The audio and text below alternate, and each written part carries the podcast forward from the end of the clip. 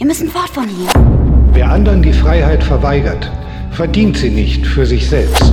Seid ihr bereit, unsere Brüder und Schwestern vom Joch der Sklaverei zu befreien? Was für ein Wahnsinn, dass wir seit Hunderten von Jahren mit Rassismus, mit Völkerverschleppungen, mit Sklaverei konfrontiert sind.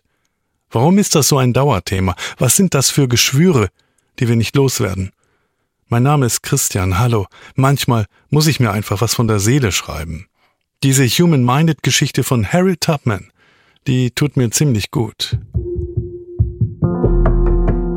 Human-Minded. Wahre Geschichten vergessener Menschen. Name Tubman, geborene Ross. Vorname Harriet, ursprünglich Araminta. Geboren um 1822 in Dorchester County, Maryland. Harriet Tubman, die Frau, die man Moses nannte. Wo endet der Leib? Wo beginnt die Seele?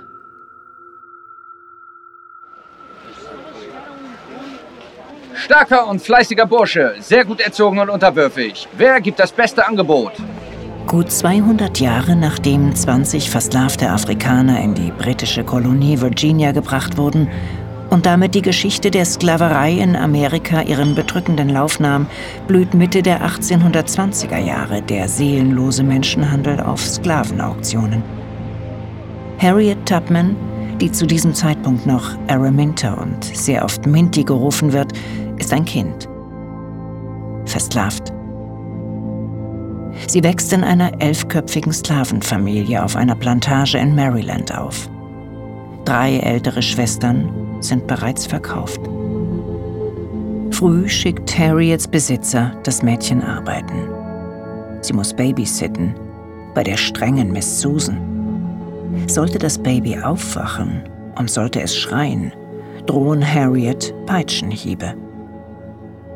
Später stellt sie Fallen gegen Bisamratten auf und treibt Ochsen beim Pflügen. Sie arbeitet sechs Tage die Woche, 14 Stunden am Tag. Harriet ist zwölf Jahre. Man hat sie in den Lebensmittelladen geschickt, um Vorräte zu kaufen. Dort bedrängt sie plötzlich ein Aufseher. Sie soll ihm helfen, einen Sklaven festzuhalten, der ohne Erlaubnis in den Laden gekommen ist. Harriet weigert sich. Hey, Kleine, komm mal her. Komm, hier rüber. Komm schon. Na komm schon. Hier, zieh mal kräftig an der Fessel. Na los. Nein, nein, das mache ich nicht. Was heißt nein? Mädchen, was fällt dir ein? Nein, ich mach das nicht. Während des Streitgesprächs versucht der Sklave zu entkommen. Sein Aufseher wirft ein schweres Gewicht nach ihm und trifft dabei das Mädchen am Kopf. Harriet verliert das Bewusstsein. Sie blutet schwer. Von da an trägt sie eine tiefe Narbe im Gesicht. Bis an ihr Lebensende klagt sie über Anfälle von Bewusstlosigkeit und Halluzinationen. Eine Weile arbeitet Harriet in dem Holzfällerbetrieb, in dem auch Ben Ross beschäftigt ist. Ihr Vater. Hier, schau mal. Da kommt sie schon nach oben gekrochen, die Wurmfamilie. Vergiss nicht, sie zu waschen, bevor du sie isst, ja? Im Wald bringt Ben Ross seiner Tochter bei, wie man in freier Wildbahn Nahrung findet und Süßwasser. Und wie das Sternenbild Orientierung gibt. Dinge, die Harriet später das Überleben sichern werden. Als junge, immer noch schmächtige Erwachsene heiratet sie 1844 einen freien Schwarzen, John Tubman. Sie ändert ihren Namen. Statt Araminta nennt sie sich Harriet, wie ihre Mutter. Und aus dem Nachnamen Ross wird Tubman. John Tubman versucht, Harriet freizukaufen. Doch sein Geld reicht nicht. Harriet bleibt Sklavin. Hey, Harriet! Sag mal, wo ist eigentlich Ben? Den habe ich schon eine ganze Weile nicht mehr gesehen. Psst, leise. Verrat uns nicht. Sommer 1849. Harriet belauscht die Witwe ihres vormaligen Besitzers. Bei einem Verkaufsgespräch. Harriet soll veräußert werden. Und mit ihr ihre Geschwister. Die will uns verkaufen. Henry, wir müssen fort von hier. Mitte September begibt sich Harriet gemeinsam mit ihren jüngeren Brüdern Ben und Henry auf die Flucht. Sie kommen nicht weit, denn die Brüder machen kehrt. Henry plagt das schlechte Gewissen. Das geht nicht. Ich schaff das nicht. Das bringe ich nicht übers Herz. Henry ist gerade erst Vater geworden und hat seine Familie zurückgelassen. Zu dritt kommen sie zurück. Doch kurz darauf macht sich Harriet wieder auf, diesmal alleine. Sie folgt dabei dem großen Wagen. Seine Position zeigt ihr den Weg in Richtung Norden, in Richtung Freiheit.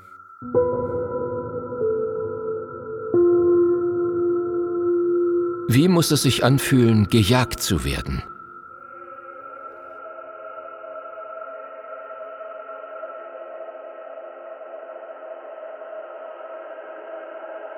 In vielen Liedern, die die Sklaven auf den Feldern singen, sind Fluchthilfen versteckt.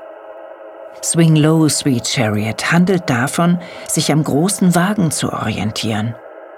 Das Spiritual Wade in the Water steht für Flussüberquerungen in Richtung Norden, um das gelobte Land zu erreichen, durch Wasser, damit die Hunde der Sklavenfänger die Fährte verlieren, und schließlich durch den Ohio, denn am anderen Ufer wartet in den Nordstaaten die Freiheit. Harriet sucht Hilfe bei der UGRR, der Underground Railroad. Da drüben, da, wo die Kerze im Fenster steht. Siehst du?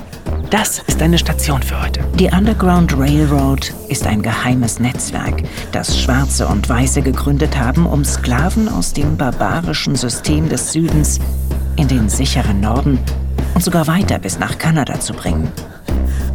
Die Underground Railroad hat nichts mit Zügen und unterirdischen Bahnstrecken zu tun. Die Kommunikation im Netzwerk ist verschlüsselt. Häuser, in denen die Flüchtlinge Schutz finden, gelten als Bahnhöfe. Fluchthelfer nennen sie Schaffner und größere Flüchtlingsgruppen heißen Zug. Die Struktur und die Rollen im System, Fluchtplätze und geheime Routen sind so kodiert, dass Sklavenbesitzer sie nicht erkennen. Der Erfolg hängt von genau dieser Geheimhaltung ab. Die Underground Railroad hat in der ersten Hälfte des 19. Jahrhunderts um die 100.000 Sklaven befreit. Harriet hat es geschafft.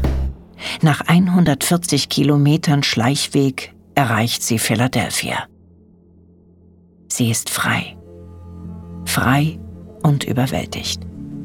Ist das wahr? Wirklich wahr? Ist die Sonne aus Gold? Ist das hier der Himmel? Bin ich dieselbe Harriet, die gestern noch Sklavin war? In Philadelphia sucht sich Harriet Arbeit. Den Großteil ihres Lohns legt sie beiseite, denn sie hat einen unglaublichen Plan. Sie will zurück. Tatsächlich zurück nach Maryland, um ihre Familie aus der Versklavung zu befreien auch wenn sie dabei ihr Leben riskiert.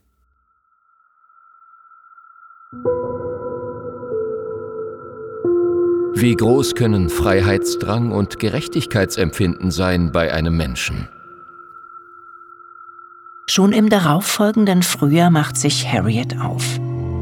Dank der Underground Railroad weiß sie, wo Gefahren lauern und wo sie sich einigermaßen sicher bewegen kann. Ihr gelingt es, die Familie ihrer Nichte unversehrt von Maryland nach Philadelphia zu lotsen. Und wieder geht sie südwärts. Inzwischen ist Harriet Teil der Underground Railroad, geschätzt als geschickte Schaffnerin. Sie bringt ihren Bruder Moses in die Freiheit und kehrt abermals zurück, um John Tubman zu holen, ihren Ehemann. Sie lässt ihm eine Nachricht zukommen. Doch Tubman lehnt ab. Sag ihr, dass ich nicht mitkomme. Sag ihr, dass ich glücklich bin. Hier. Mit meiner neuen Frau. Wieder und wieder macht sich Harriet auf in den Süden und befreit unzählige Menschen. Ihre Flucht beginnt zumeist an einem Samstag. So können die Zeitungen erst zwei Tage später berichten und dabei die Zahlung von Belohnungen verkünden. Die Flüchtlinge sind nachts unterwegs am Tag verstecken sie sich in den Bahnhöfen der Underground Railroad und ruhen sich aus. Die meisten Züge machen sich in den Wintermonaten auf den Weg.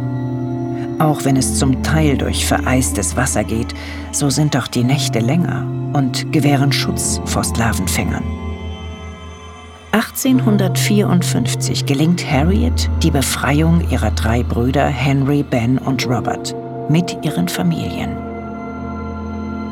Etliche Male kommt Schaffnerin Harriet in brenzliche Situationen. So sucht ein Sklavenhalter aus Maryland einst Blickkontakt, nickt ihr zu, will sie offensichtlich erkannt haben. Harriet weicht aus, wendet sich spontan an einen Fremden. Entschuldigung, dürfte ich kurz diesen Teil Ihrer Zeitung haben, ja? Ich muss da mal schnell etwas nachlesen. Danke. Harriet kann nicht lesen. Kein Sklave kann lesen. Und wer es versucht zu lernen, wird getötet. Harriet hat Glück. Der Sklavenhalter meint am Ende sich getäuscht zu haben. Diese lesende Schwarze kann nicht Harriet Tubman sein.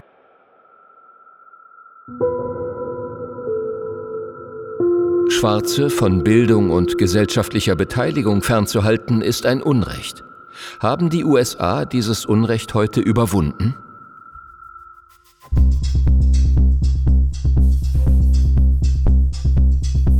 Harriet Tubman, eine zierliche schwarze Frau, die Sklaven befreit und sie ins gelobte Land bringt. Sie geben ihr einen Namen. Moses.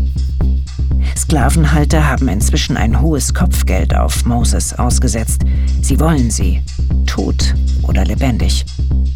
Und das ist ihnen 40.000 Dollar wert. Passt auf, ich möchte, dass ihr keine Widerrede gebt.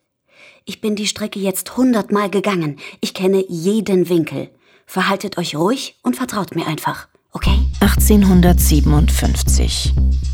Harriet bereitet ihre Eltern auf den Fluchtweg vor.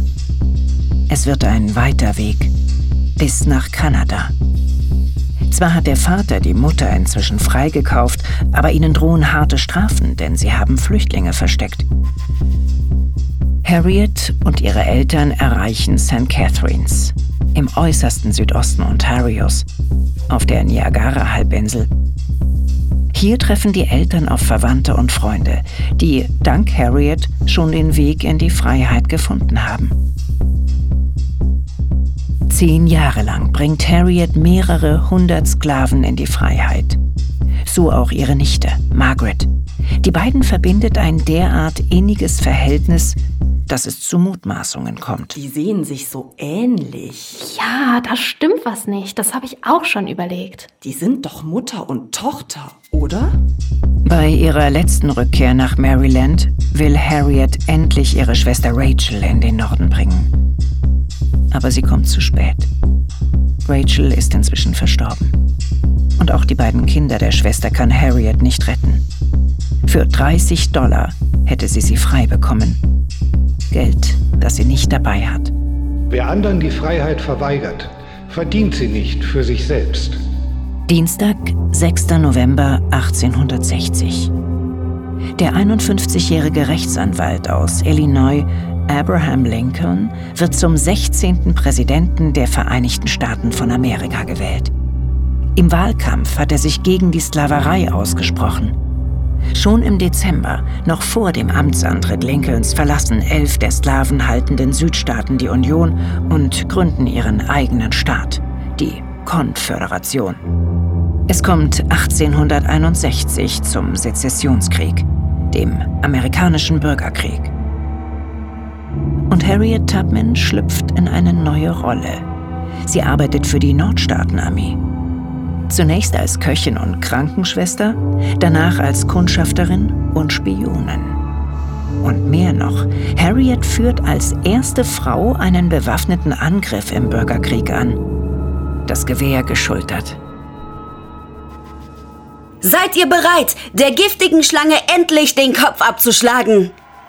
Seid ihr bereit, unsere Brüder und Schwestern vom Joch der Sklaverei zu befreien? 1863.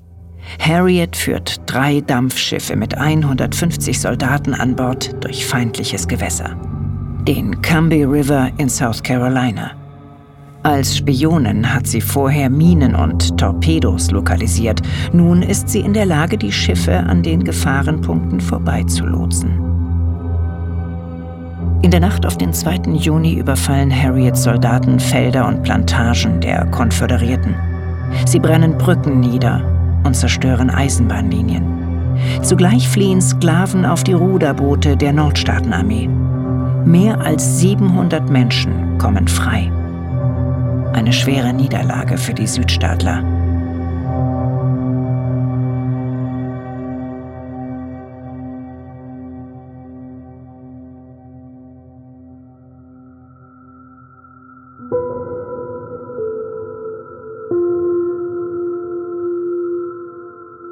Was rechtfertigt, die Waffe in die Hand zu nehmen?